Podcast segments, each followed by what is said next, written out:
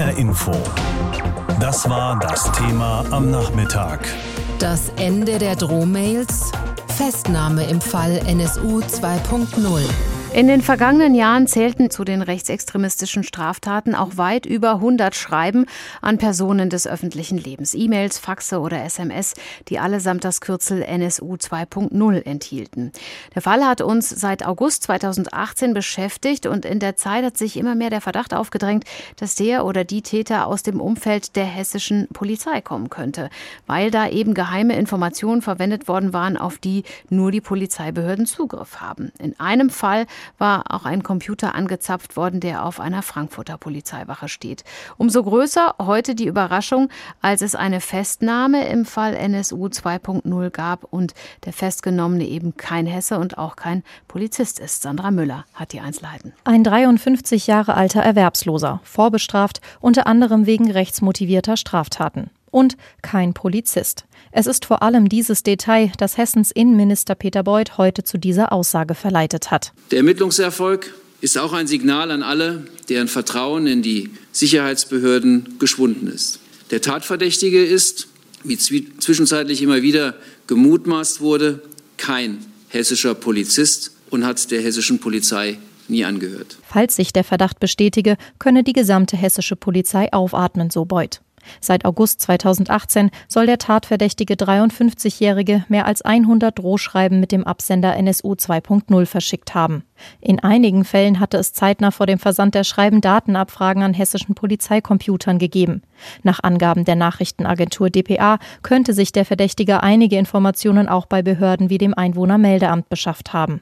Für Hermann Schaus von der Fraktion Die Linke im Hessischen Landtag reichen die aktuellen Entwicklungen nicht aus, um die hessische Polizei zu entlasten. Der Innenminister spricht jetzt alle Polizeibeamtinnen und Beamte frei und negiert damit, äh, dass als es begann mit dem ersten Drohschreiben, ähm, da eine Datenabfrage im ersten Frankfurter Polizeirevier vorgenommen wurde und die sechs äh, darin involvierten äh, Polizeibeamten einer rechtsextremen und ausländerfeindlichen Chatgruppe immer noch suspendiert sind.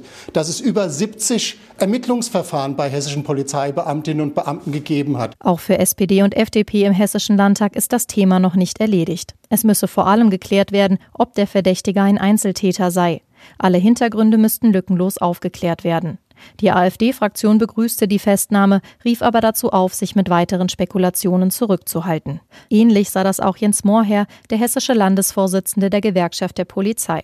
Die Ermittlungen müssten jetzt zeigen, ob und wenn ja, welche Spuren nach Hessen führen. Deutliche Kritik übte Mohrherr an einem Generalverdacht gegen die Polizei. Die Summe der Einzelfälle, das ist das, was die letzten zweieinhalb Jahre äh, sehr schwer wiegt und was natürlich äh, der geneigte Betrachter gerne mal in den Mixer schmeißt und dann wird äh, eben so ein Generalverdacht raus. Und das ist das, was wir kritisieren. Und hier wünschen wir uns mehr Sensibilität und dann auch zu Recht eine Entschuldigung der politisch Verantwortlichen. Einer der Adressaten für diese Forderung, der hessische Innenminister. Der hätte als oberster Dienstherr der Polizei seinen Beschäftigten besser den Rücken stärken müssen, so Mohrherr. Beuth wiederum versprach, dass die Ermittlungen im Fall NSU 2.0 weiterhin akribisch fortgesetzt würden. Außerdem werde man aus dem jetzigen Erfolg Lehren ziehen für die künftige Arbeit der Sicherheitsbehörden. Nach Informationen des Hessischen Rundfunks hatte eine Kombination aus klassischer Ermittlungsarbeit und Darknet-Recherche zur Festnahme des mutmaßlichen Täters geführt. Demnach war er in einem rechtsextremen Forum aufgefallen, ein linguistisches Gutachten habe eine Ähnlichkeit mit der Sprache der Drohschreiben aufgewiesen. Den Strafverfolgungsbehörden soll es dann gelungen sein, über den Provider an die Daten und die IP-Adresse des 53-Jährigen zu gelangen. Die Entwicklungen im Fall des sogenannten NSU 2.0 und die Reaktionen hat Sandra Müller für uns zusammengefasst. Mindestens 115 rechtsextremistische Schreiben sind ja in den letzten knapp drei Jahren an Personen des öffentlichen Lebens, vor allem aus den Medien und der Politik verschickt worden. Das waren E-Mails, Faxe oder SMS, allesamt eben mit diesem Kürzel NSU 2.0 versehen und im Inhalt volksverhetzend, beleidigend und oder drohend. Lange hatte man vermutet, dass der Täter oder die Täter aus dem Umfeld der Polizei kommen müssten. Immerhin enthielten manche dieser Drohschreiben geheime Informationen aus Polizeidaten Datenbanken. Aber heute haben nun die Ermittler in Berlin einen Mann festgenommen, der kein Polizist ist und auch nie einer war. Und darüber habe ich mit Michael Göttschenberg in unserem Hauptstadtstudio gesprochen. Die Eckdaten, die wir kennen, 53 Jahre alt, arbeitslos. Was weiß man denn sonst noch über den Mann und vor allem, wie ist man jetzt auf ihn gekommen? Ja, wie die Ermittler genau auf ihn gekommen sind, das geben sie nicht preis. Insbesondere deshalb natürlich, weil noch nicht klar ist, ob dieser Mann wirklich alleine verantwortlich ist für diese Taten. Aber wenn wir uns den Tatverdächtigen anschauen, der jetzt hier in Berlin im Stadtteil Wedding festgenommen werden konnte, dann haben wir es mit einem 53-Jährigen zu tun, der den Sicherheitsbehörden seit langem bekannt ist und zwar vor allem aufgrund von einer ganzen Latte von rechtsmotivierten Straftaten, darunter Beleidigungen, Bedrohungen, Urkundenfälschung, Verwendung verfassungsfeindlicher Kennzeichen bis hin zu der Verbreitung jugendpornografischen Materials. Und dieser Mann gilt nun im Moment als der Hauptverdächtige. Sie haben da gerade was angesprochen. Es ist noch nicht klar, ob der Mann wirklich allein gehandelt hat. Es sind ja auch Menschen bedroht worden, deren Nummern und Adressen alles andere als öffentlich sind. Da war lange Zeit die Polizei im Verdacht. Wie soll der Mann an diese Adressen jetzt rangekommen sein? Denn der war ja kein Polizist. Der war definitiv kein Polizist. Ich fand es relativ bemerkenswert, dass die Staatsanwaltschaft das nochmal ausdrücklich betont hat. Wir haben es hier mit einem einschlägig vorbestraften Rechtsextremisten zu tun, der natürlich kein Polizeibeamter gewesen ist, aber das zeigt natürlich auch, wie groß der Druck auf die Ermittler ist, weil eben diese Vermutung im Raum stand, dass der Täter tatsächlich aus dem Behördenapparat selbst kommen könnte. Das ist nun definitiv offenbar nicht der Fall, aber die Frage steht nach wie vor im Raum, ob er alleine gehandelt hat, ob sensible Daten über die Adressaten dieser Drohschreiben möglicherweise aus dem Behördenapparat bei ihm angekommen sind. Und um das abzuklären, werden jetzt die Datenträger ausgewertet, die in seiner Wohnung bei der Wohnungsdurchsuchung beschlagnahmt werden konnten. Und das ist jetzt sicherlich das Hauptaugenmerk für die Ermittler. Also kann man auch noch nicht sagen, dass die Polizei komplett entlastet ist. Nein, das kann man noch nicht sagen. Nur was die Frage betrifft, ob der mutmaßlich Hauptverantwortliche aus dem Apparat selbst kommt, das scheint nicht der Fall zu sein. Aber inwieweit er Komplizen, Zuträger, Mitwisser in den Sicherheitsbehörden gehabt hat, das kann man noch nicht abschließend bewerten. Lange dachte man ja, dass dieser Fall in Hessen spielt. Deshalb waren ja auch hessische Ermittler federführend, eben weil ja bestimmte geheime Daten aus einem Frankfurter Polizeicomputer abgerufen wurden, weil eine Frankfurter Rechtsanwältin besonders heftig bedroht worden ist, weil Drohschreiben an hessische Politiker gegangen sind. Jetzt halt diese Festnahme eines Mannes in Berlin. Wie passt das für Sie zusammen? Ja, auch das ist natürlich eine Frage, der man nachgehen muss, warum es diesen starken Hessenbezug gibt mit Blick auf die Adressaten dieser Drohschreiben. Es hätte natürlich auch äh, zahlreiche andere Adressaten überall in Deutschland geben können. Auch das müssen die Ermittlungen jetzt klären, ob es äh, dafür irgendeinen nachvollziehbaren Grund gibt. Auch das wissen wir bisher noch nicht. Kann man denn jetzt schon sagen, in welche Richtung die Ermittlungen weitergehen und wie sie überhaupt jetzt genau vorgenommen werden? Also es gibt jetzt zwei Dinge, die die Ermittler natürlich vor allem machen werden. Das ist zum einen den jetzt verhafteten Tatverdächtigen intensiv zu befragen. Und solche Befragungen stehen und fallen dann im Erfolg damit, ob derjenige sich nun einlässt zu dem, was man ihm vorwirft oder nicht. Und das andere ist, dass natürlich die Datenträger ausgewertet werden müssen und das allerdings braucht in der Regel doch eine ganze Weile.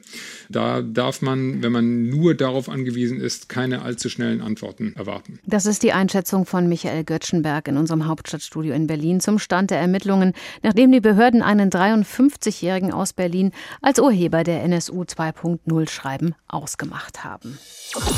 Im August 2018 tauchten ja in Deutschland zum ersten Mal Drohschreiben mit dem Absender NSU 2.0 auf. Das ist jetzt schon fast drei Jahre her und erst heute, knapp drei Jahre später, hat man in diesem Fall eine Verhaftung vermelden können. Ein 53-jähriger Arbeitsloser, den die Ermittler in Berlin festgenommen haben. Ihm wird vorgeworfen, mindestens 115 Male an Personen des öffentlichen Lebens geschrieben zu haben. So wie dieser Fall bisher lag, dachte man, dass der Urheber dieser Schreiben Zugriff auf hessische Polizeicomputer haben könnte, dass er vielleicht sogar selbst hessischer Polizist ist. Umso größer jetzt die Überraschung, dass er weder Hesse noch Polizist ist. Frank Angermund fasst die Geschehnisse seit 2018 nochmal für uns zusammen. Im Dezember 2018 fliegt eine Chatgruppe im ersten Frankfurter Polizeirevier auf. Dort sind Hitlerbildchen und ähnliches geteilt worden. Zu den Hintergründen gibt es aus ermittlungstaktischen Gründen keine Informationen. Wochen später ist klar, die Frankfurter NSU-Opferanwältin Seda Bascha Yildiz hat bereits im August 2018 einen Drohbrief erhalten. Dieser ist mit NSU 2.0 unterzeichnet und darin wird das Leben der kleinen Tochter bedroht.